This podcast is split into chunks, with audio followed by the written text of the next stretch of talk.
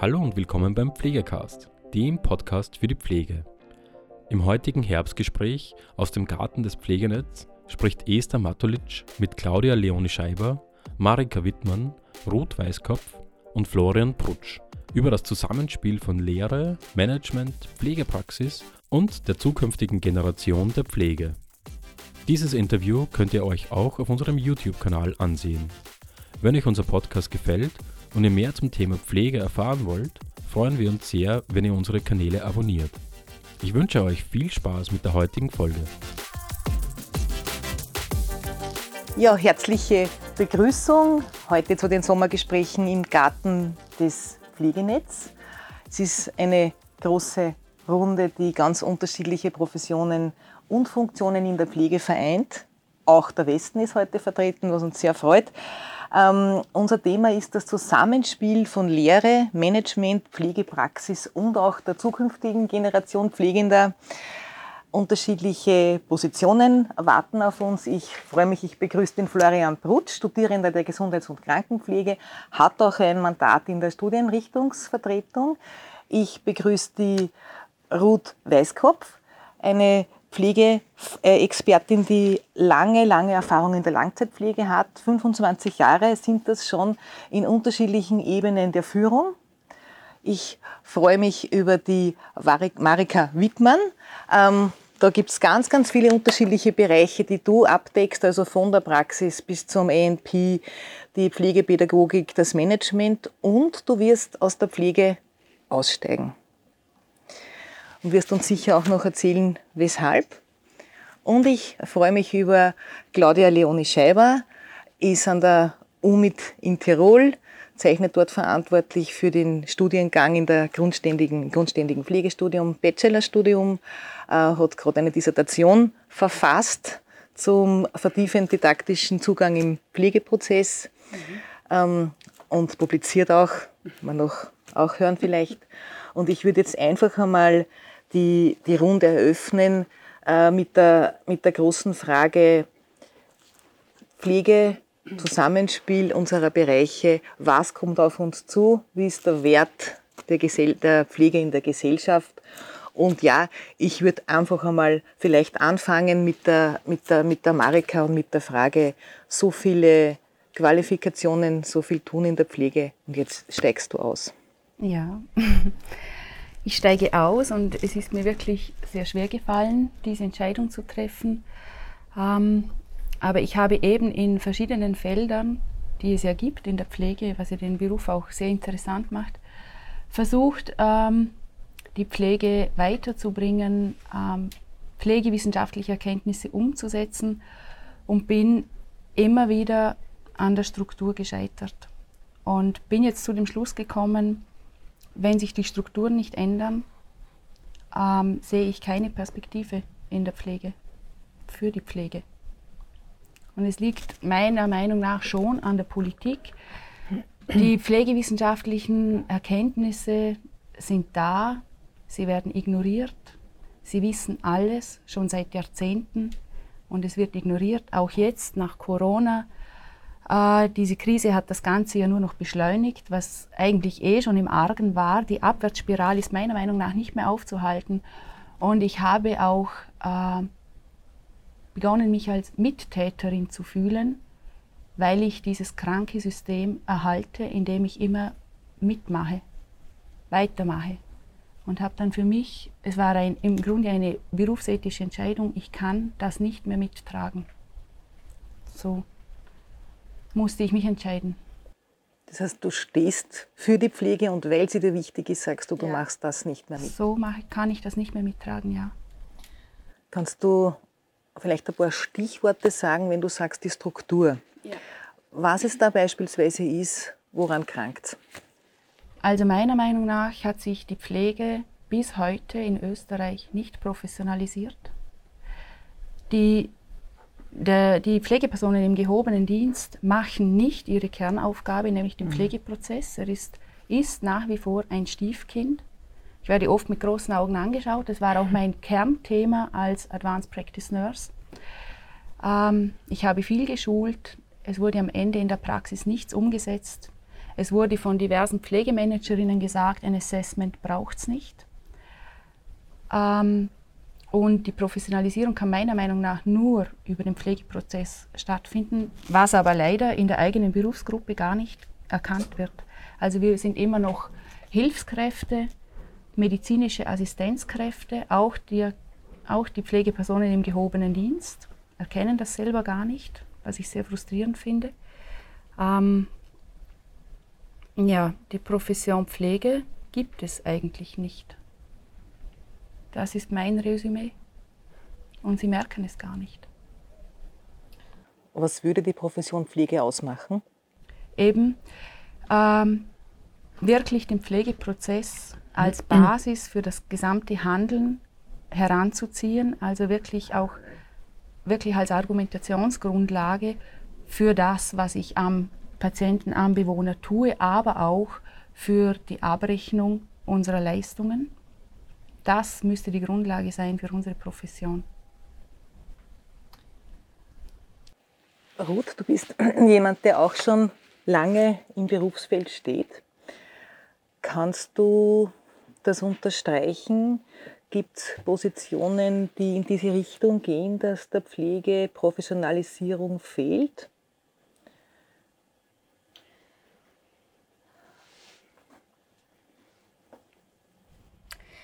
Ja, natürlich. Der Pflegeprozess, wenn wir das als die Kernkompetenz äh, anschauen, das tun wir, oder? Da hat man sich ja auch entschieden. Da, ja. haben, da hat das Gesetz sich, aber auch wir haben uns entschieden, das wollen wir machen. Und aus dieser Perspektive möchte ich gerne antworten. Ja. Oder? Gern. Wenn, wenn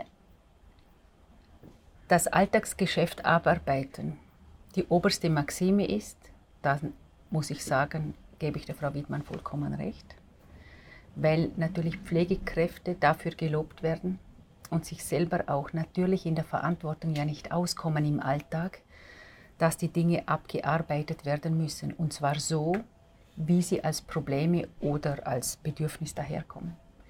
Und nachdem wir eine große Deprofessionalisierung, ähm, einen Schub wieder machen, weil eben sowieso der Fachkräftemangel da ist, wird natürlich für die einzelne Diplomierte das Drumherum immer noch mehr und der gehobene Dienst kommt immer noch weniger zu dem, was eigentlich ihre Kernkompetenz ist. Und es kommen deshalb natürlich auch immer mehr Anforderungen, oder? Sie sind plötzlich damit beschäftigt, auch sich über die, über die Facility äh, mitzureden oder über Anleitung von Ehrenamtlichen oder von, oder? Und nicht als extra Positionen, sondern das geht alles so im Alltag nebenher mit. Und natürlich hat jede Pflegekraft auch nur ein enden wollendes ähm, Potenzial äh, an Arbeitszeit und sie macht das, was notwendig ist. Und zwar das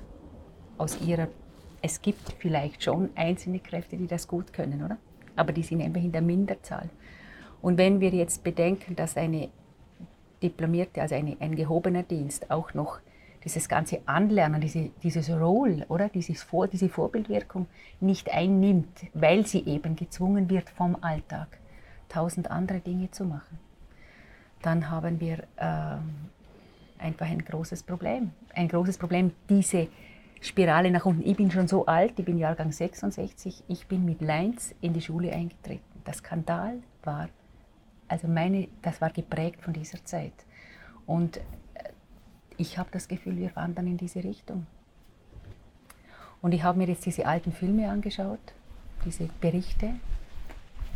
Und da kommen schon Parallelen her, auch was ich als Führungskraft äh, ständig in dieser in diesem Spiel. Es sind so wirklich auch große ethische Fragen. Kann man das verantworten, was man, kann ich das verantworten, was die Praxis von mir fordert?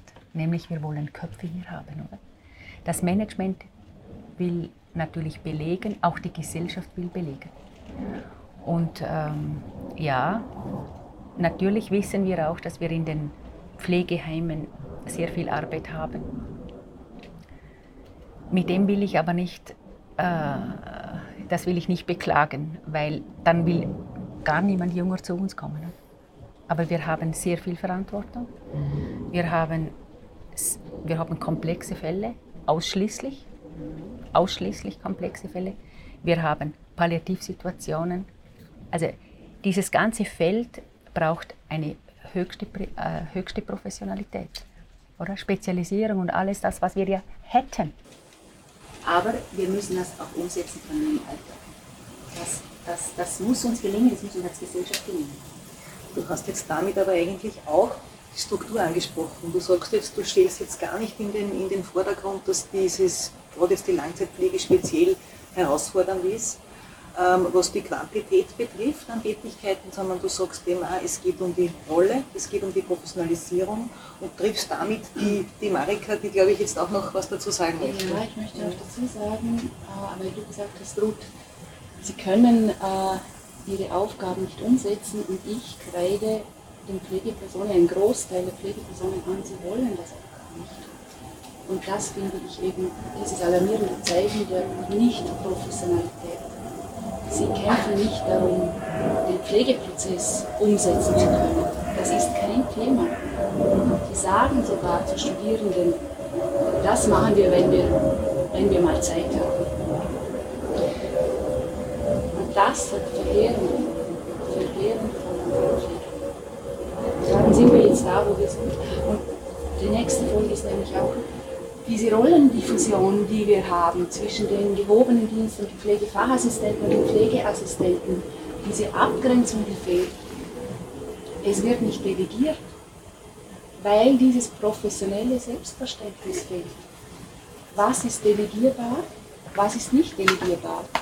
Und vor allem der Pflegeprozess ist nicht delegierbar und wird nicht gemacht, weil wenn es der gehobene Dienst nicht macht, macht niemand. Claudia, du hast mehrmals jetzt zustimmend genickt. Ich glaube, du möchtest deine Position dazu uns darstellen. Ja. Also es ist ganz schwierig für mich, wo, wo zu beginnen, weil es so vielfältig sind, die, diese Problematik, die sich da darstellt. Vielleicht als allerersten Punkt, weil ihr das beide schon angesprochen habt, ich denke, das Wesentlichste wäre, und da wäre die Politik in der Gesamtheit gut beraten, wenn wir endlich faktenbasierte Entscheidungen treffen würden. So wie es der Herr Bundespräsident schon an die Regierung adressiert hat, das ist umzusetzen. Weil es kann nicht sein, dass so kostenintensive, folgenreiche Entscheidungen quasi durch den Blick in die Glaskugel äh, getroffen werden. Und, und das scheint schon so zu sein, wenn man sich den Rechnungshofbericht Pflege in Österreich 2020 mhm. anschaut, wo ja beispielsweise von allen Bundesländern völlig differente Zahlen gemeldet wurde. Beispielsweise ähm, äh, Pflegegeldstufe 1 ist ein Vollzeitäquivalent in einem Bundesland für 10,5 Bewohnerinnen und Bewohner durchschnittlich zuständig und in einem anderen geht es rauf bis, äh, über, also bis 20 circa. Oder bei der Pflegegeldstufe 1 ist äh, in einem Bundesland ist es ein Bewohner und in einem anderen Bundesland sind es 2,4 Bewohner durchschnittlich. Also das steht ja überhaupt in keinem Zusammenhang. Oder vielleicht nur dieses Musterpflegeheim, was ganz dramatisch war. Sie haben mehrere Szenarien äh, den Ländern vorgegeben, die sie beantworten sollten. Die Antworten waren ziemlich gleich. Darum eben ein Beispiel. Sie haben vorgegeben ein Musterheim mit 71 80 äh, Pflegebetten einer durchschnittlichen Pflegegeldstufe von 4,7. Vollzeitäquivalente, der Range war wieder so, zwischen 22 und 46 Vollzeitäquivalenten.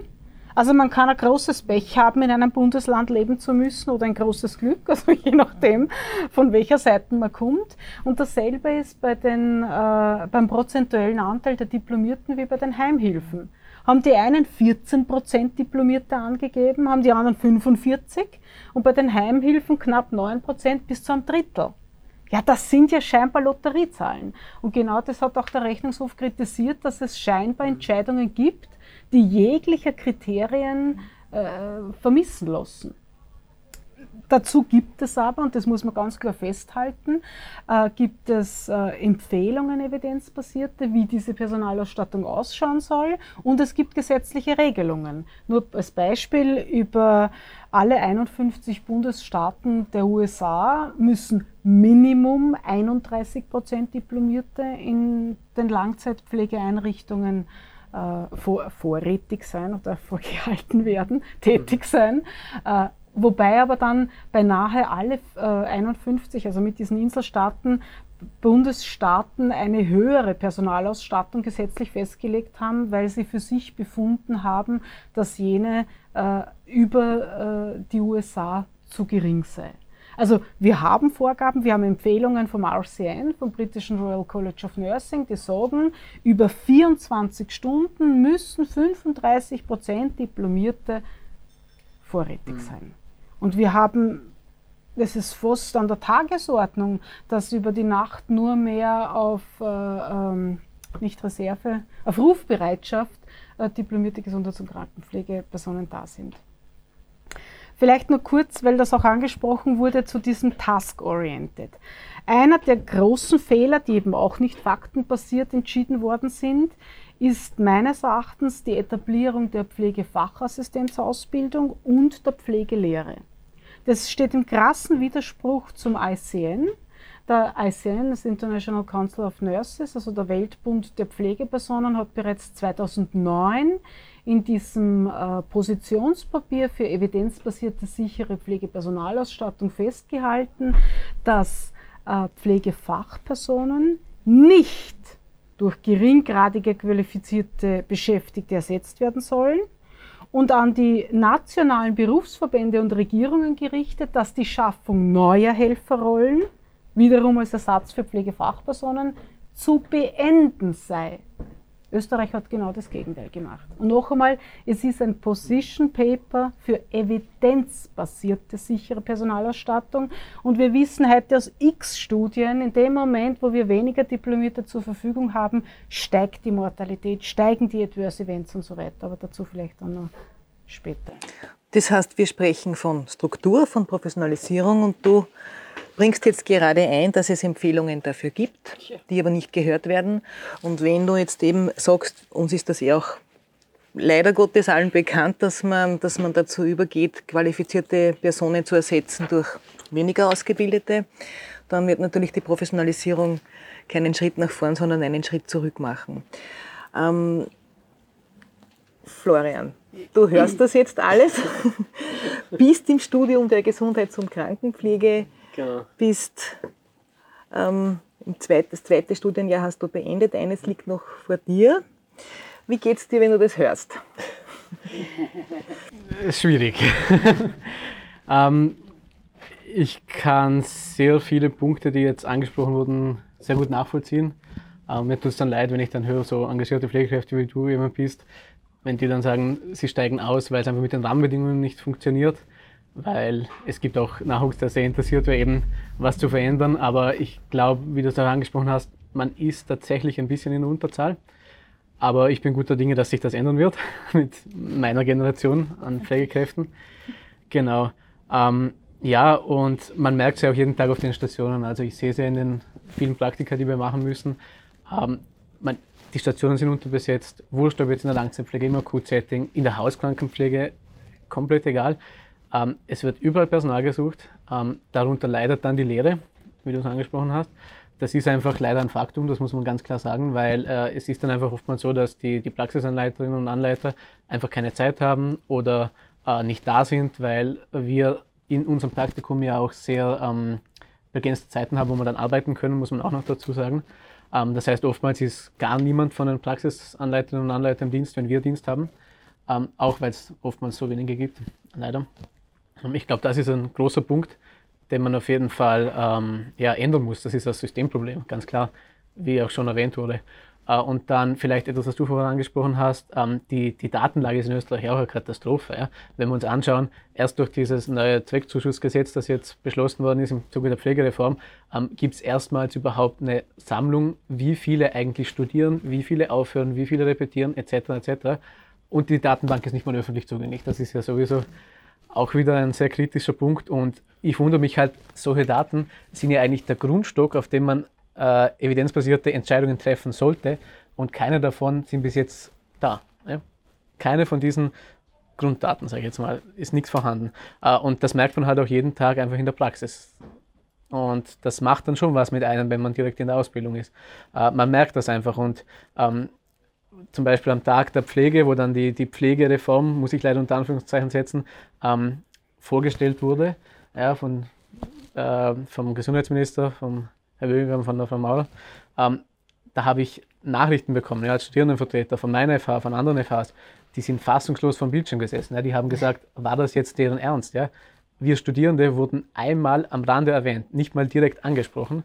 Äh, und dann wird von einem großen Wurf gesprochen. Und da muss ich einfach sagen, Leute, das stimmt nicht. Das tut mir leid, das stimmt einfach nicht. Ja. Äh, und ja, da ist viel Aufholbedarf, definitiv. Ja. Wenn ich jetzt die Runde habe aus erfahrenen Pflegenden, aus aussteigenden Pflege, von aussteigenden Pflegepersonen und Florian, der noch im Studium ist. Ähm, was könnte jetzt eine Pflegeperson tun, die in der Praxis steht, die quasi die berühmte Basispflegeperson unter Anführungszeichen ist, äh, wenn sie sagt, ich möchte da was ändern? Seht ihr da Möglichkeiten für jemanden, der Basispflegeperson ist? Marika, du schüttelst den Kopf. Nein. Nein. Und ich kreide auch den vielen Pflegemanagerinnen wirklich an, dass sie sich viel zu wenig einsetzen für die Rahmenbedingungen und das auch über Jahrzehnte. Also es wurde immer der Ökonomie gedient und nicht der Pflege als Profession. Es wurde auch von den Pflegemanagerinnen der Pflegeprozess nicht eingefordert. Und an denen würde es zuerst liegen, dass sie versuchen, Rahmenbedingungen zu verändern. Und was die Ausbildung angeht, ähm, man spricht viel davon, ähm, dass man eben die Ausbildungen, äh, also wie soll ich sagen, also mehr Leute ausbildet für die Pflege. Ähm, wir brauchen mehr Lehrgänge und so weiter. Und ich denke mir, ja, bildet aus, bildet aus, sie werden euch nicht bleiben. Das macht keinen Sinn, wenn ihr nicht die Rahmenbedingungen vor Ort ändert und die Pflege endlich, endlich eine Profession wird. Dann werden die Leute nicht bleiben und da können wir ausbilden, so viel wir wollen. Ja. Und das ist meiner Meinung nach in der Pflegereform zum Beispiel aber auch kein Thema. Die Rahmenbedingungen waren kein Thema. Das hat Vielleicht mich sehr gestört. Ja. Ja, also ohne euch ins Wort fallen zu wollen. Ähm, ich denke, ich würde gerne Aber-Management ansetzen. Also erstens, ist, diese Veränderungen können, können keine Bottom-up-Prozesse sein. Das Nein. ist völlig undenkbar. Dafür sind die, die Mängel oder dieses drastische Versagen über Jahre oder wie fast sagen Jahrzehnte zu lange. Äh, kurz zum Management. Ähm, um sarkastisch zu sagen, ich habe infolge der äh, GUKG-Novelle von 16 fast einen Run auf ein imaginäres Ranking wahrgenommen, wo sich unterschiedliche äh, äh, Kolleginnen und Kollegen des gehobenen Pflegemanagements in den diversen Krankenanstalten, äh, Verbänden, ähm, wie soll ich sagen, immer mehr hinausgelehnt haben, um einen Skill- und Grade-Mix äh, zu bieten, der jenseits von Gut und Böse war. Also sie wollten zum Besten, zum kostengünstigsten, wie auch immer. Und das ist so weit gegangen, dass beispielsweise ein Krankenanstaltenverbund seine Vision von 30 Prozent Diplomierten an Normalpflegestationen kundgetan hat. Wir wissen heute aus x Studien und nicht nur aus Australien und den USA, sondern auch aus dem deutschsprachigen Raum, in dem Moment, wo auf Normalstationen ähm, die Marke 80 Prozent von Diplomierten unterschritten wird, manchmal geht es bis 75 Prozent, steigen die Adverse Events statistisch signifikant an. Also sämtliche unerwünschte Ereignisse, Sturzereignisse, die Highs, also die Health Associated Infections, die Mortalitätsrate, äh, Entgleisungen, diabetische Delirien, bla bla bla. Äh, vielleicht kurz aus der Schweiz. Die haben 1,2 Millionen Patienten eingeschlossen aus 135 Spitälern und die haben das genau zeigen können in dem Moment, wo unter 80 Prozent geht es nach oben. Und dann stellt sich jemand hin, öffentlich, und sagt 30 Prozent. Das geht nicht. Also ich glaube auch, es braucht gesetzliche Regelungen, die äh, eben, wir müssen überlegen, wo wir es ansetzen, aber das eine ist eben dieses Mindestverhältnis zwischen Pflegefachperson und Patientin, Patient, beziehungsweise eben Bewohnerinnen, äh, Bewohner, diese Nurse-to-Patient-Ratio auf der einen Seite, für die es auch ganz klare Empfehlungen gibt und auf der anderen Seite dieser Skill and Grade Mix. Also wir sind hier vor allem bei den Grades, wo wir nicht beispielsweise im Spitalsetting unter 80 Prozent dürfen. Also für die Zuseherinnen und Zuseher, die Skill and Grades mit Skill and Grade Mix nicht kennen, es geht einfach darum, dass unterschiedliche Berufsgruppen sinnvoll eingesetzt werden mit unterschiedlichen Qualifikationen. Mhm. Und leider wird es eben, wenn ich dich auch richtig paraphrasieren darf, oft dahingehend missverstanden, dass man halt dann einfach die gut bestqualifizierten durch andere ersetzt. Also das genau, heißt, das ist genau. ein falsche, eine falsche Auslegung von ganz Skill genau. and Grade Mix. Und vor allem, vielleicht wenn ich das noch sagen darf, das hat ja maßgebliche Konsequenzen. Das hat Konsequenzen für die Pflegefachpersonen und hat Konsequenzen für die betroffenen Patientinnen und Patienten. Das heißt, Pflegepersonen steigen aus, das ist die, die, leider die letzte Stufe. Äh, unglaubliche Ausfälle, Burnout und so weiter und so fort, bis eben zum Berufsausstieg. Das ist alles nachgewiesen.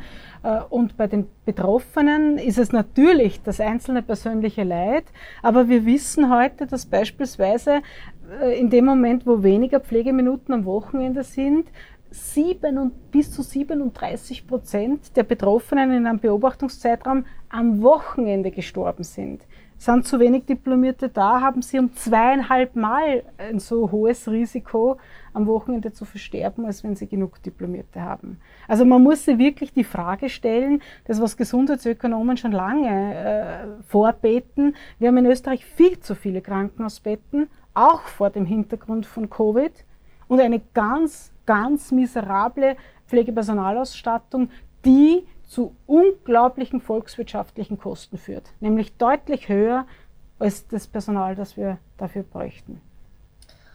Das bedeutet, wir haben neben der, neben der Professionalisierung, die fehlt, in der Struktur die Schwierigkeit, dass die falschen Berufsgruppen in der falschen Menge an den falschen Orten eingesetzt werden. Und ich habe jetzt gerade zwei Handzeichen schon und beginne bei der Ruth und komme dann zur Marika. Na, ich möchte ähm, also dem Management ähm, da jetzt keine Verantwortung nehmen, gar nicht. Ähm, und ich möchte es auch nicht abmildern, aber ich möchte doch erwähnen, wie komplex die Situation ist, wenn man vor Ort in Anstellung ist und Verantwortung trägt. Das heißt, das Boot fährt, man braucht Öl und es läuft der Alltag. Also das heißt, ich kann nicht nur in die Zukunft planen und auf einem Reißbrett neu gestalten, sondern diese Übergänge, und der Übergang ist auch von heute auf morgen. Und das haben wir ja in Covid gesehen, oder? Es waren jetzt zweieinhalb Jahre Stillstand. Es war einfach Rückschritt. Stillstand ist Rückschritt. Und aus meiner Perspektive, also dieses fahrende Boot, das wir bedienen müssen, diese Überstunden, diese Erschöpfung, diese Krankheit, diese Ausfälle, die wir hatten, wir müssen uns ja dann auch nach der Decke strecken und das macht uns eben schuldig.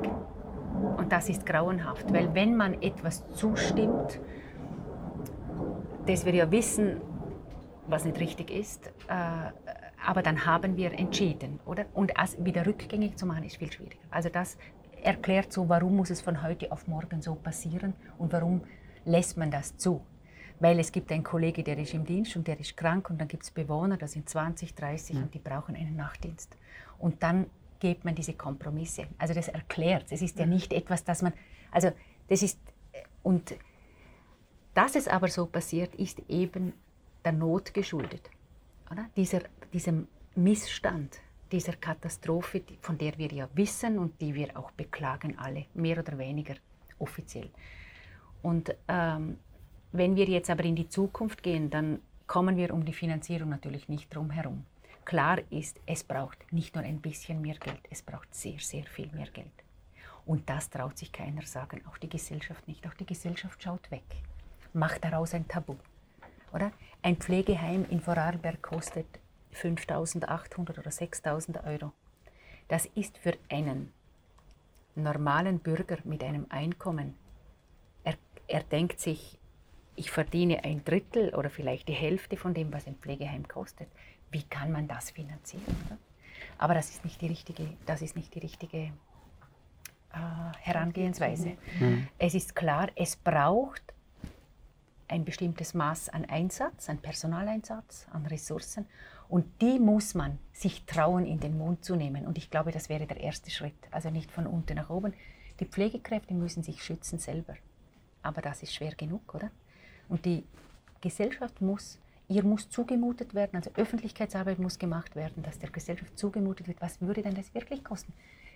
Wir kosten ein Drittel von einem Krankenhausbett oder von einem, oder? Also wenn man sich das mal überlegt. Der Österreicher hat das Gefühl, er kann immer alles in Anspruch nehmen. Die Gesundheit steht ihm bis, bis zum Tod vollumfänglich zur Verfügung. Mhm. Oder? Das, das ist etwas, das ist tief in uns verankert. Das ist nicht in jedem, es ist in der Schweiz, ich wohne ja ganz in der Nähe von der Schweiz, das ist dort nicht üblich. In der Schweiz weiß man, dass man dafür auch mitbezahlen muss. Und ich bin froh, dass der Regress da ist. Also, weil sonst hat die Pflege die Diskussion über die Finanzen gerade auch noch. Aber es braucht so viel mehr Geld. Und das ist aber etwas, das erst in vielen Jahren wirkt. Oder? Darf ich da kurz ja. einhaken? Ich weiß, du, du Nein, bist. Passt gut, es würde, vom, es würde vom Thema ablenken. Nein, also aber ich würde da ganz kurz ja. noch haken, ja. weil das ist ein ganz wesentlicher Punkt und, und das ist eine Schande für Österreich. Mhm. Österreich ist laut aktueller Studie der Weltbank siebentreichstes Land der Welt. Hm? Und wir haben eine BIP-Ausgabe, also einen prozentuellen BIP-Anteil für die Pflege laut aktuellsten OECD-Daten von 1,5 Prozent. Die Schweiz gibt 3,4 Prozent des BIPs dafür aus, Holland 4,1 Prozent. Was das in Zahlen bedeutet, heißt, dass wir für 1000 Bürgerinnen und Bürger, wenn ich es richtig im Kopf habe, für 65 plus hat Österreich vier angestellte Pflegepersonen, die Schweiz acht und Holland mittlerweile elf.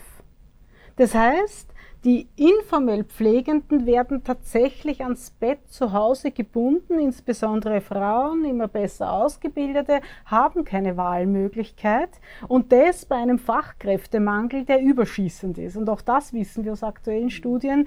Der Dienstleistungssektor kann circa zu einem Drittel findet er nicht ausreichend Personal. In der, in der, in der Industrie sind wir circa bei 20 Prozent, die nicht ausreichend Personal mhm. finden. Also es ist ein, ein Skandal sondergleichen, dass wir 1,5 Prozent vom BIP. Der Vollständigkeit halber muss man nur sagen, dass die Sozialausgaben nicht extra genannt werden, die separat für die Pflege ausgegeben werden. Aber dann sind wir vielleicht, ich weiß es nicht, die IAS möge mich korrigieren, äh, bei, bei vielleicht 0,3 Prozent mehr.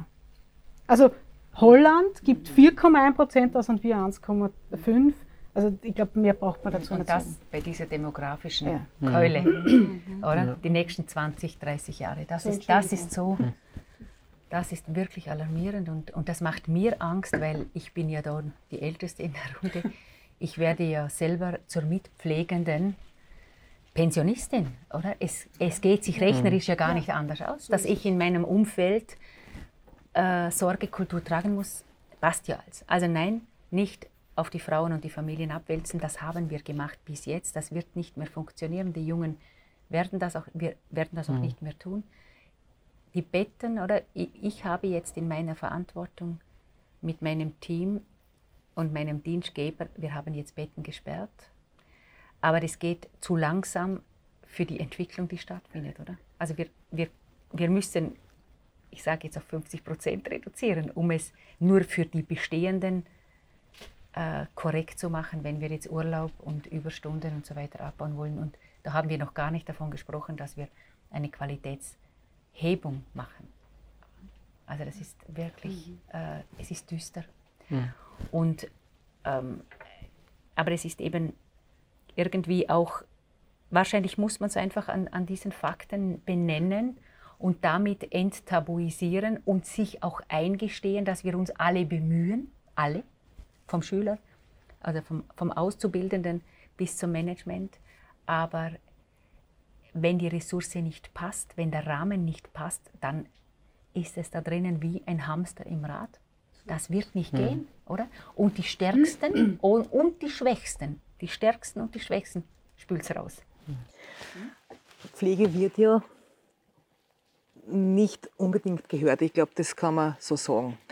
Ähm, merken wir jetzt an dem, was du ausgeführt hast, sind wir uns, glaube ich, einig. Ähm, warum ist das so? Also ich glaube, es liegt, Entschuldigung, Florian, wolltest du? ähm, ja, also ich, ich, engagiere mich auch berufspolitisch und was ich halt schon gerade im Vergleich, man, man zieht ja zum Beispiel immer die Metallbranche her. Ja. Die streiken halt und dann kriegen sie mal Lohn. Ganz vereinfacht, populistisch gesagt. Ähm, und was ich schon gemerkt habe, wir haben auch schon als Studierende Demos veranstaltet und versuch, versucht zu veranstalten. Und du merkst halt in unserer Branche ja mit zwölfeinhalb Stunden Diensten regulär, die Leute sind halt einfach ausgebrannt. Ja? Es, ist, es gibt kein Personal auf den Stationen, machen eh schon extra Schichten und Überstunden en masse. Äh, und dann sollen sie quasi noch da drei Stunden auf die Straße stehen und laut sein. Das, ja, das geht sich nicht aus im Endeffekt. Und ich verstehe jede Person, die sagt, sorry, ich habe diese Woche schon fünf Dienste gemacht, ja, ich bin auf 60 Stunden, ich komme halt nicht. Und da muss ich sagen, ja, verstehe ich. Oder auch bei uns Studierenden, ja, auch da verstehe ich es total, weil wir haben so ein dichtes Programm in diesen drei Jahren Studium der Gesundheits- und Krankenpflege. Wenn man da sagt, du, ich habe in zwei Tagen eine Prüfung, es geht sich nicht aus, auch das verstehe ich. Ja. So traurig es ist, aber es ist leider so. Und ähm, vielleicht noch ganz kurz bezüglich dieser äh, Nurse-Patient-Ratio und so weiter, ähm, was ich da ganz wichtig finde zu betonen. Wir Auszubildenden kommen nach drei Jahren raus und aufgrund wieder vom Personalmangel, es gibt kaum Einarbeitungszeit, du bist von Tag 1 verantwortlich wie eine Diplomierte, ja? weil wir es halt auch sind im Endeffekt. Aber wir haben einfach nicht die Erfahrung von den, von den Leuten, die schon 15, 15 Jahre im Beruf sind. Müssen aber dann trotzdem zum Beispiel an, an PHs und PFAs delegieren und dann kommen wieder Gesetzesänderungen, ja? jetzt wieder mit der Kompetenzerweiterung. Das heißt, das, was ich jetzt im Studium gelernt habe, was ich delegieren kann, ist ja schon gar nicht mehr aktuell. Ja? Aber es ist ja nie irgendwie äh, nochmal eine Vorlesung dazu, was ich dann wieder delegieren kann. Das müssen wir dann auch wieder uns selbst quasi aneignen. Was kann ich delegieren, was nicht. Ähm, ja, und das, das sehe ich halt einfach als großes Problem, wieso dann so viele in den ersten fünf Jahren aufhören. Ich glaube, in der Schweiz sind es ein Drittel von den Pflegefachkräften, die aufhören äh, nach fünf Jahren. Ähm, ich glaube, bei uns sind die Zahlen auch nicht besser in Österreich. Und ich verstehe es einfach, weil du von Tag eins mit so einer Verantwortung, ich will sagen, überhäuft wirst, das, das ist einfach für viele kaum aushaltbar. Ja? Du bist von Tag eins für Menschen verantwortlich. Und ja, das, das geht sich halt auch dann nicht aus. Und dann heißt es, naja, heute wäre zwar deine Einarbeitung, aber es sind leider zwei Kolleginnen krank und ein Kollege ist auf Urlaub. Ja, mach. so quasi. Und da werden wir in diese Schiene reingestoßen. Ja, und das, das finde ich dann halt schon schwierig. Und das andere, äh, die Kosten, ich denke mir das immer, es fehlt halt auch wirklich an der Gesundheitsbildung in der Bevölkerung. Ich habe jetzt in einer Akutambulanz ein Ferialpraktikum gemacht, ähm, einfach auch, weil ich ganz ehrlich bin, ich brauche auch das Geld im Studium, weil einfach die Förderungen so gering sind. Und ich habe gesehen, wegen was die Leute wirklich in eine Akutambulanz kommen, wo wir Herzinfarkte, Schlaganfälle etc. alles behandeln. Ja? Und dann kommen sie wegen einer Verschreibung für Antibiotikum oder sagen, ja, ich habe das jetzt zwar schon einen Tag genommen, der Hausarzt hat es mir verschrieben, aber ich habe immer noch Durchfall. Ja, eh klar. Und das, das fehlt einfach. Und zum Beispiel in der Hauskrankenpflege in Vorarlberg haben wir auch gedacht, da haben sich die Leute aufgeregt, naja, ähm, ihr kostet ja so viel. Ja? Und da finde ich, da müsste man einfach viel transparenter werden und sagen, schaut mal, wir kosten eigentlich so wenig, weil das, äh, das, Bundesland so viel mitbezahlt. Ja? Mhm. Und das müssen wir wirklich schonungslos bis auf den letzten Cent auf jede Rechnung draufschauen, meiner Meinung nach. Und in der Hauskrankenpflege geht das ganz gut. Im Spital wird es schon wieder ein bisschen schwieriger, das verstehe ich auch. Aber in Hauskrankenpflege zum Beispiel, das wäre das perfekte Gebiet, wo man sagen kann, schaut mal, was wir alles leisten und wie teuer das eigentlich wäre, wenn es keine Förderung geben würde. Jetzt, jetzt sagst du, Florian, der Basispflege unter Anführungszeichen sind die Hände gebunden, weil die Leute einfach nicht die Energie haben, äh, um sich berufspolitisch alle umzutun. Frage auch an die Runde, wie weit hat das, hat das Management da Möglichkeiten, sich zu bewegen? Ja, wahrscheinlich die wirksamsten Möglichkeiten. Wenn wir ehrlich sind, oder? Ähm, Management hat Verantwortung, und zwar für den Klient und für den Mitarbeiter. Und mit dem Management, das Management besteht ja aus einer Pflege, aus einem Pflegeanteil und natürlich aus einem wirtschaftlichen Anteil. Und die müssen gemeinsam das Wohl und die Qualität als oberstes Ziel haben. Und das, das ist nicht gegeben. Oder? Es geht immer um die Ressource, die man hat, so gut wie möglich zu verteilen. Aber das ist ja der Kritikpunkt. Und wenn wir diesen Change nicht schaffen, also wenn wir die Akzeptanz nicht schaffen, dass Pflege, dass es mehr braucht, und das Argument kann ich nicht gelten lassen, dass man sagt, wir haben ja niemand, es gibt keine auf dem Markt. Nein, so geht es nicht. Dann muss man eben runterfahren mit dem, mit dem Leistungsangebot. Also Ehrlichkeit im, im Wissen um die Mängel, die das System hat, da wäre das Management die einzige Auskunftskraft. Und daneben natürlich die Politik und die müssten sie es ausverhandeln, oder? Und die Gesellschaft muss informiert werden. Aber ich gebe zu, das ist nicht so einfach. Da werden natürlich äh, viele ihren Job verlieren äh, oder diesen Druck nicht aushalten. Es ist, es ist nicht angenehm äh, zu wissen, dass man nicht schnelle Lösungen machen kann, oder? Also das ist ja das Problem, man ist so in einer Ohnmacht, weil man weiß, die nächsten zwei Jahre geht einmal gar nichts. Die Budgets werden beschlossen oder diskutiert eineinhalb Jahre voraus. Die politische Ver Verantwortung unter drei bis fünf Jahren geht auch gar nichts. Und da weiß man es ja schon so lange, oder? Also wie man es, ich finde, die, ja, das Management ist verantwortlich, aber das Management meine ich nicht die Pflegepersonen, auch nicht die Pflegedirektoren und nur die Pflege, äh, wie mich jetzt als, als Pflege, äh, als PDL, sondern da meine ich wirklich, die Verantwortlichen der Heime und der Krankenhäuser sind zuständig, dass wir evidenzbasiert arbeiten. Und wenn ich nochmal zurückkommen darf zur Kernkompetenz für Junge, also ich setze ja sehr auf die jungen Kräfte, weil pro in Pension gehender oder abgehende erfahrene Pflegekraft braucht man einmal eineinhalb Junge, weil die Jungen weder bereit sind, so viele Überstunden zu machen und Gott sei Dank, Gott sei Dank sind sie das nicht. Und äh, sie sind natürlich unerfahren und spüren die Grenzen und die Verantwortung natürlich noch viel rascher. Also kompensieren, so wie man gewohnt, oder man lernt ja auch zu kompensieren. Man, man wird mhm. ja auch, das, die Risikobereitschaft, die, ist einem, die wird ja größer mit je mehr Erfahrung, das man hat. Und das ist ja die Gefahr in dem System. Und wir sind intrinsisch motiviert, Gutes zu tun. Das will jede Pflegekraft. Das heißt, wenn jemand kommt und mich an meinem wunden Punkt oder an meinem empathischen Punkt erreicht. Es ist jetzt egal, ob das der Angehörige ist, ob das mein Geschäftsführer ist, ob das äh, die politisch verantwortlich ist. Man ist ja, man schwingt ja mit, man versteht ja diese äh, Argumente auch auf der anderen Seite im Hier und Jetzt. Aber da ist man eben permanent verführt. Ja, und jetzt aber die größte, die größte, die, äh, noch einmal zur Kernkompetenz. Die Pflege selber hat natürlich eine einen ungeheuren Sprung zu machen, nämlich den Pflegeprozess jetzt in, in einer Qualität, in ein, wir haben jetzt die Möglichkeit, in einer Qualität das auch zu liefern. Das war vor 30 Jahren nicht möglich, das war auch vor 20 Jahren nicht, auch vor 10 war es hier noch nicht möglich.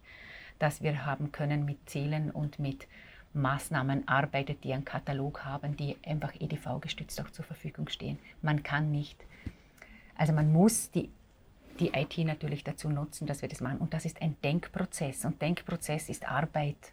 Und wenn man neben praktischer Arbeit müde ist, auch noch ideologisch und alle, die älter sind wie 30, müssen diesen Prozess lernen. Also sagen wir vielleicht bisschen friedlicher sein, über 45-Jährigen. Oder? Die müssen diesen Prozess, sie müssen sich EDV-Kompetenzen aneignen, sie müssen aber auch den Pflegeprozess in seiner Konsequenz, dass ich nichts, also ich kann erkennen und ich kann, oder wir wissen ja von der Benner diese ganzen Stufen von, von, von Anfänger bis zum Erfahrenen, aber das dann umzusetzen in eine Verschriftlichung, dann die Delegation auch im Sinne der Begleitung, also nicht nur der Kontrolle, sondern dann das, was ich sehe, auch noch begleite, damit der Junge eben das lernen kann oder der weniger erfahrene. Das ist ein richtig großer Prozess und ein großer Schritt. Und das, das steht innerberuflich an. Das ist dann drum, wenn die. Marika sagt, sie wollen das gar nicht. Das ist ja nicht nur etwas, das das kann man nicht nur aus der Schublade ziehen, da müssen Sie sich richtig bemühen drum. Mhm. Und es braucht Zeit, oder? Und Zeit ist ja eh das, was man also Mangelware hat. Also das, das entschuldigt gar nichts. Ich will nur sagen, mhm. warum es so wichtig ist, dass wir uns diesem Thema widmen und dass man da auch ganz viel investiert. Und wie, ich möchte ein Beispiel bringen. Die Marika hat eine Spätberufene gelehrt. Eine Spätberufene, die war beim Diplomabschluss über 50, mit Sprachproblemen, weil wirklich aus Übersee kommend. Hat die Sprache erlernt mit einem hohen Risiko. Ich habe damals als PDL dort begonnen und ich habe gewusst, oje, oje, da muss ich viel Risiko mittragen und vor allem die Wohnbereichsleitung auch. Dann hat sie zur Überraschung von mir mit der Marika die Schulung begonnen und war die gelehrsamste Schülerin von der Marika. Sie hat einfach begriffen, über diese vereinheitlichte Sprache hat sie mit anderer Muttersprache die Möglichkeit, sich an der Sprache zu entwickeln. Also das ist meine Interpretation. Sie hat also gelernt, systematisch aufzuarbeiten, wie man, wie man ein Problem, das sie zwar erkennt, aber keine Sprache dafür hat, wie sie das anhand des Pflege, der Pflegediagnosen äh, und der Interventionen äh, abarbeiten kann. Da hat sie wirklich mit der Marika viele Stunden gemacht und ich war dann sehr verwundert, wie sie sich gut entwickelt und wie sie auch an Selbstbewusstsein gewinnt. Was ich aber sagen möchte, ein Jahr Schulung bei der Marika, viel Schulung, mehr wie üblich Schulung angenommen wurde. Geht sie in Urlaub, trifft eine Kollegin, eine Freundin, ihre beste Freundin, bekommt ein Angebot in der Schweiz mit Wohnung in einem kleinen Haus im, gleich, mit dem, im gleichen Setting und nimmt das Angebot an. Sie kommt nicht mehr, also sie kommt schon wieder zurück, aber mhm. natürlich mit der Kündigung in der Hand. Das, ich war so wütend oder? Ich war nicht wütend auf, also ich war wütend auf die Person in meiner Hilflosigkeit, aber natürlich Unsinn, oder? Aber ich will damit sagen, wenn man den Pflegeprozess begriffen hat und ihn auch umsetzen kann, sie kann plötzlich Klarheit schaffen im Team, sie wird stärker, aber sie wird auch selbstbewusster. Und das Selbstbewusstsein hat sie ermöglicht, auch das Land zu verlassen und noch einmal mit inzwischen Mitte 50 in einem anderen Land mit anderer Gesetzgebung äh, noch einmal zu starten. Das hätte sie sich vor drei Jahren nicht getraut. Das, heißt, du zeichnest da gerade die, die Pflegefachsprachlichkeit, die gemeinsame Sprache auch als, Instrum als Professionalisierungsinstrument aus, äh, wo du sagst, dass. Und da muss sich das Krankenhaus natürlich, oder das Krankenhaussetting, oder, wo so viel medizinisches, technisches äh, und so viel Dienstleistung auch ist, zum, zur Medizin hin oder zur Untersuchungs- äh, also man muss da schon gut trennen. Ich rede von Pflegekräften, die am Bewohner arbeiten und das auch ihr Hauptfokus ist. Ich rede nicht von einer Ambulanz, ich rede nicht von einer, von einer Station, äh, wo der Turnover zweieinhalb Tage hat. Da ist mhm. Pflegeprozess, auch da, wir haben uns gestern darüber unterhalten, auch da muss er natürlich geleitet sein, aber da bin ich überfordert jetzt darüber, wie viel es dort äh, Vorteile hat. Dass er ideologisch natürlich, dass es Sinn macht und dass es auch keine Frage. Aber wo ich wirklich weiß, was es bringt und was es nicht bringt, ist der Langzeitbereich. Und dort Dort wäre das eine Wunder, ein Wundermittel, oder? Das, wo wirklich Delegation, Anleitung, Begleitung, Förderung äh, berufsübergreifend äh, funktionieren kann. Also wir hätten alles unnatürlich auch die Abbrechen. Oder? Und zwar abgeleitet vom Hilfebedarf und nicht von irgendwelchen anderen Zahlen, die wir daher haben. Mhm. Settingspezifisch, ja. Marika, dir brennt, glaube ich, was auf der Zunge. Nein, ich wollte nur sagen, schließt sich ja wieder der Kreis, weil über die Professionalisierung wächst dieses berufliche Selbstbewusstsein. Und das wäre auch, glaube ich, sehr wichtig, damit man überhaupt berufspolitisch laut werden kann. Es fehlt das Selbstbewusstsein, weil man sich seiner eigenen Profession nicht bewusst ist. Man hat immer so diffuse Gefühle und wenn, wenn man eine Pflegeperson fragt, was machst du eigentlich, dann kommen sie selber ins Stottern äh, weil sie dann vom Verbandwechsel sprechen oder so. Aber im Grunde wissen sie ja, das machen ja die Pflegeassistenten und die Pflegefachassistenten auch. Was, was hebt mich hervor? Sie wissen es selber nicht. Und wie soll man denn da laut werden? Wenn man kein, kein berufliches Selbstverständnis hat. Und auch für den Skill- und Grade-Mix muss ich zuerst einmal selber wissen, was hebt mich denn, was ist denn mein Skill und mein Grade in diesem Team? Und wo grenze ich mich vom anderen ab? Dann, sonst funktioniert der Skill- und Grade-Mix auch nicht. Die Delegation gar nicht, natürlich, oder? Ja, natürlich. Kann nicht, kann nicht funktionieren. Das heißt prozesshaftes Denken, Entscheidungsfindungsmode, diese Dinge müssten alle ja, mehr. Ja, das unbedingt und vor allem auch, wenn Sie den Pflegeprozess nicht machen, ähm, dann bringen Sie sich um, um den Erfolg der ähm, Erfahrung der eigenen Wirksamkeit, weil sie nicht mhm. evaluieren. Das heißt, sie merken gar nicht, wo sie wirken und wie sie wirken. Mhm. Und wenn man das einmal erlebt hat, wenn man den Pflegeprozess wirklich durcharbeitet und wirklich das Ganze theoriegeleitet und evidenzbasiert macht, wird sich der Erfolg einstellen. Und wenn man das sieht, da merkt man dann, wie man wirklich dieses Selbstbewusstsein entwickelt und plötzlich versteht, was, was ist Profession. Mhm. Darf ich da kurz noch was dazu sagen? Das ist nämlich genau das, was ich vorher gemeint habe. Die Grenzen verschwimmen jetzt gerade durch die Gesetzesänderung immer mehr. Ja. Äh, und uns wird gesagt, ja, wir sind verantwortlich für den Pflegeprozess. Wir haben das jetzt alles in der Theorie gelernt schon in den ersten zwei Jahren. Ähm, und dann kommst du wirklich auf die Station und dann äh, zum Beispiel Akutstation war ich auf einer Chirurgie. Da hast du halt wirklich teilweise Liegezeit von zwei, drei, vielleicht vier Tagen. Und da sind halt bei jeder Person die gleichen drei, vier Pflegediagnosen drin.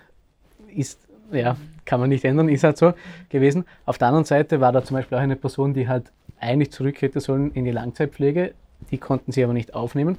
Und aber auch bei dieser Person ist, sind die gleichen Pflegediagnosen drin gestanden, als wie jetzt bei denen, wo wegen einem Appendix da waren. Ja? Und das ist eben genau der Punkt. Ähm, weil ich habe dann auch gesagt, naja, können wir uns das nicht mal anschauen, können wir da vielleicht über die Pflegediagnosen reden, ähm, über den ganzen Pflegeprozess.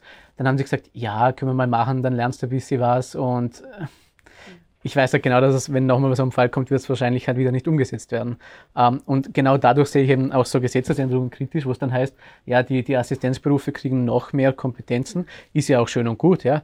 Dann muss man aber im gleichen Atemzug sagen, dann sollte ich aber auch wirklich mich mal hinsetzen können und halt mal wirklich eine halbe Stunde, dreiviertel Stunde für diese Person, die jetzt neu kommt, einen kompletten, äh, äh, eine komplette Pflegeplanung machen. Ja? Aber das geht sich ja in der Praxis halt eben auch leider nicht auch. Außer es ist gerade zufällig ein Praktikant daneben, der halt Zeit hat. Mhm. Ganz polemisch gesagt. Ja. ja. Claudia, du magst was sagen. Oder möchtest du vorher? Na, ich, ich denke, das ist genau die Erklärung. Warum braucht es mehr Diplomierte? Und, und das ist ja da in diesem Evidence-Based äh, Position Paper. Das ist die große Falle gewesen, ähm, insbesondere nach dieser Cook-Novelle 16. Äh, Pflegemanagerinnen, und das meine ich jetzt gar nicht bösartig, waren oft sehr tasks-oriented. Natürlich, wenn man jetzt drei verschiedene Berufsgruppen mit unterschiedlichen Kompetenzniveaus zur Verfügung hat, muss man sich überlegen, wie setzt man die denn kompetenzenorientiert ein. Das ist ja legitim. Und dann sind sie hergegangen und haben auf dieser Tasks-Ebene überlegt, wer kann was machen. Und selbstverständlich brauche ich keine diplomierte Gesundheits- und Krankenpflegeperson zum Nochkastel abwischen, meinetwegen. Aber das führt natürlich dazu, dass die diplomierte Pflegeperson diesen Betroffenen immer seltener zu Gesicht bekommt. Und da haben wir einen Begriff, das heißt Failure to Rescue. Das heißt, es kommt laut King's College of London zu Todesfällen bei behandelbaren Komplikationen. Das ist ganz einfach. Beobachtungen werden nicht gemacht dementsprechend nicht dokumentiert. Frühsymptome, Verschlechterungen werden zu spät oder gar nicht erkannt und dann sind wir im Dilemma. Dahinter steht diese Surveillance, diese Kompetenz des gehobenen Dienstes und da sage ich wirklich der gehobene Dienst. Es geht um die Wahrnehmung von Zeichen und Symptomen und sie oder er muss ja bestimmen, welche dieser Zeichen und Symptome er oder sie wahrnimmt, in welcher Häufigkeit. Und sie oder er muss richtige Schlüsse ziehen. Und dann sind wir bei der klinischen Entscheidungsfindungskompetenz. Und wie ihr schon gesagt habt, wir haben heute hochkomplexe Fälle, und das meine ich jetzt nicht negativ den Fall, wir haben multimorbide, zunehmend Hochaltrige, das wissen wir alles, nicht? mit äh, Polypharmazie und mit Zunahme geronter psychiatrischer Erkrankungen, bla bla bla. Das heißt, die Frage stellt sich, dieses Zeichensymptom, ist es eine Medikamentennebenwirkung, eine Medikamenteninteraktion, eine Symptomenerkrankung, eine Komplikation, Dehydrat, bla bla bla. Ja? Also das heißt, wir brauchen, und das kann nur der gehobene Dienst, der hat klinische Entscheidungsfindungskompetenz gelernt und der kann das auch in dieser Komplexität.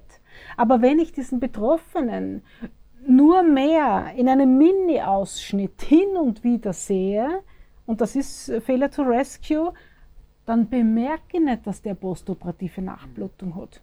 Oder ich merke es eben zu spät. Das heißt, je weiter die, der gehobene Dienst vom Klienten, Patienten weg ist, desto größer ist die Fehleranfälligkeit im genau. Ton. Und wenn wir das aber jetzt Revue passieren lassen, was wir heute schon gehört haben, dann schaut es aber ganz danach aus, als wäre das Programm, dass die Diplomierten sich entfernen müssen, mehr oder minder, wenn die Zahlen das sind, äh, die sind, die wir, die wir auch schon gehört haben. Aber das ist nicht zu akzeptieren. Nicht? Und ich meine, Griffiths sagt, der ist äh, ähm, einer der führenden Forscher von der University Southampton, äh, der sagt, wir haben eine ganz solide Beweislage und trotzdem wird es von der Politik und auch von vielen äh, Gesundheitsdienstleistern ignoriert. Aber wenn wir das zulassen, dann können wir aufhören, dann können wir alle aussteigen. Also entweder wir packen es jetzt oder wir machen den Laden in Österreich dicht.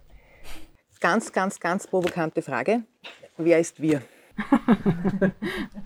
Ich denke, wir, wir gehören dazu, jeder von uns gehört dazu. Und, und du hast vorher die Frage gestellt, äh, wenn ich mich richtig erinnere, warum werden wir nicht gehört? Vielleicht müssen wir einfach Deutsch reden und Klartext sprechen. Es gibt Studien in den USA, die, ähm, die haben sich die Todesfälle ausgerechnet, eben die durch mangelnde Personalausstattung zustande kommt. Und wenn man das hochrechnet, dann würde das bedeuten, dass in den USA alle 1,6 Wochen eine vollbesetzte Boeing 767 vom Himmel fliegt. Man möge das transferieren in die Luftfahrt. Also ich habe dort keine Ahnung. Aber wenn dort ein Vogel irgendein Problem hat und einmal runterkommt, wie da diese eine äh, Boeing, mhm. dann steht die im schlimmsten Fall ein Jahr am Boden, oder? Mhm.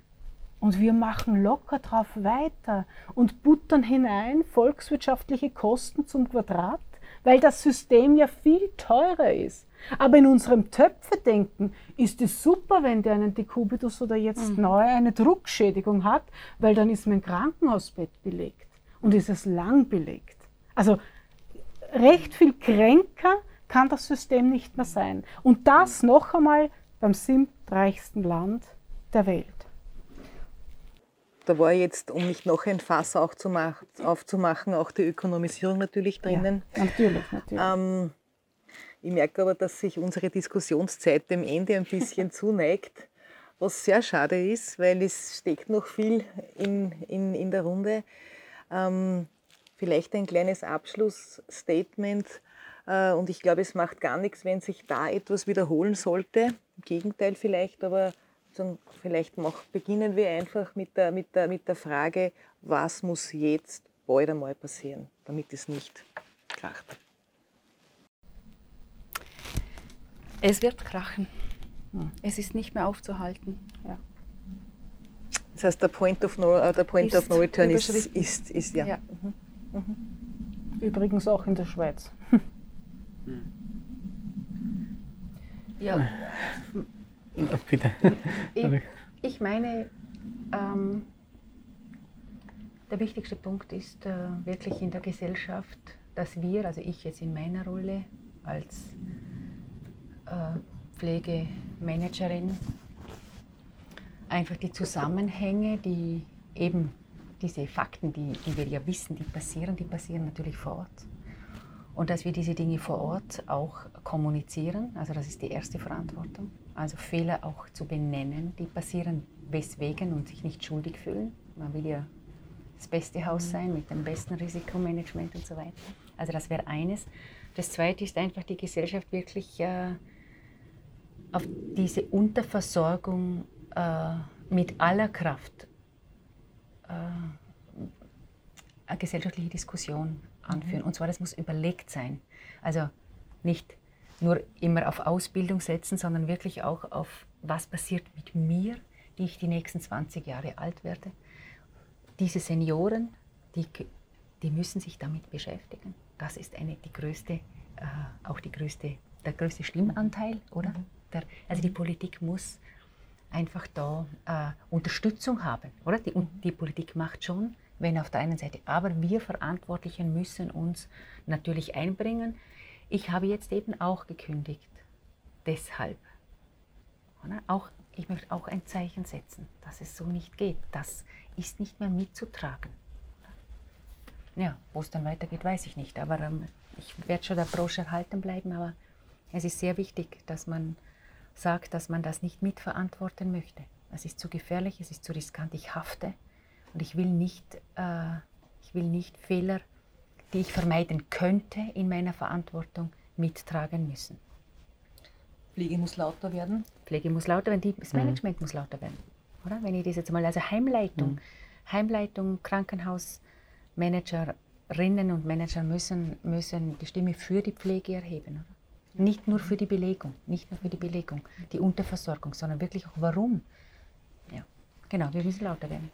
Ich glaube, das, das spiegelt sich ja da jetzt auch in der Runde, wie wichtig uns Pflege ist und jetzt auch nämlich den Aussteigenden. Ist es wichtig, weil wenn es nicht wichtig wäre, hätten sie diesen Schritt nicht gesetzt, die, die jetzt aussteigen. Also das machen, sie das, machen das ja für die Pflege. Ähm, ich denke, dass, dass diese Diskussion jetzt einfach einmal eine sehr kritische natürlich war und dass man da äh, den An einen Anfangspunkt gesetzt hat, zu sagen, man muss die Dinge anschauen, man darf die Dinge nicht verschweigen, die Pflege soll nicht kompensieren, was sie ja traditionell sehr gerne tut. Man muss den Mut haben, auch zu zahlen und äh, den Mut haben, mit, mit Zahlen zu argumentieren die Dinge anzusprechen. Ich glaube, was uns auch eint, ist, ist, dass wir die Potenziale und die Kraft der Pflege sehen. Sie muss halt nur auch die, die Rahmenbedingungen haben, sie umsetzen zu können. Also wenn wir jetzt, jetzt gleich zu den politischen Entscheidungsträgerinnen vorrücken, dann ist ganz klar, erstens, es braucht faktenbasierte Entscheidungen. Ich glaube, da sind wir uns einig. Und ich denke, da wäre vielleicht Bayern gar kein schlechtes Vorbild im Sinne eines Pflegeministeriums. Oder soll es ein Pflegestaatssekretariat sein? Fakt ist oder wichtig ist, faktenbasierte Entscheidungen. Zweitens, es braucht mehr Investitionen. Wir brauchen mindestens 3,5 Prozent des BIPs, um halbwegs da über die Runden zu kommen, wie ich es zitiert habe. Drittens, wir brauchen mehr Ausbildungsplätze. Nur als Beispiel, in Holland äh, gibt es 45 Prozent mehr Absolventinnen als in Österreich. Das ist das nächste.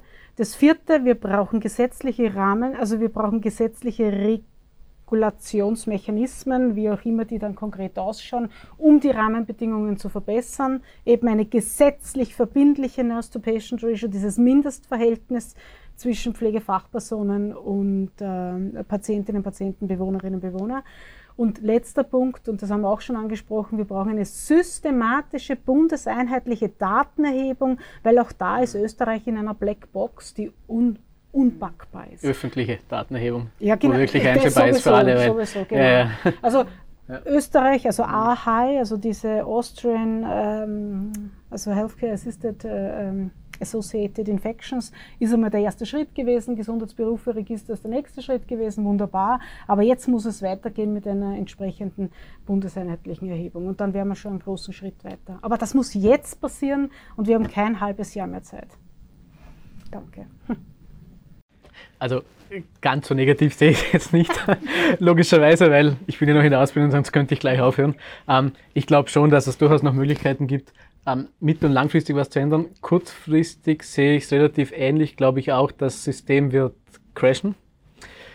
Ich glaube auch, dass, ganz hart gesagt, es werden Menschen sterben. Glaube ich zumindest, äh, es werden sehr viele Komplikationen kommen, die nicht nötig wären. Davon bin ich überzeugt. Und ich glaube, sind schon, ja.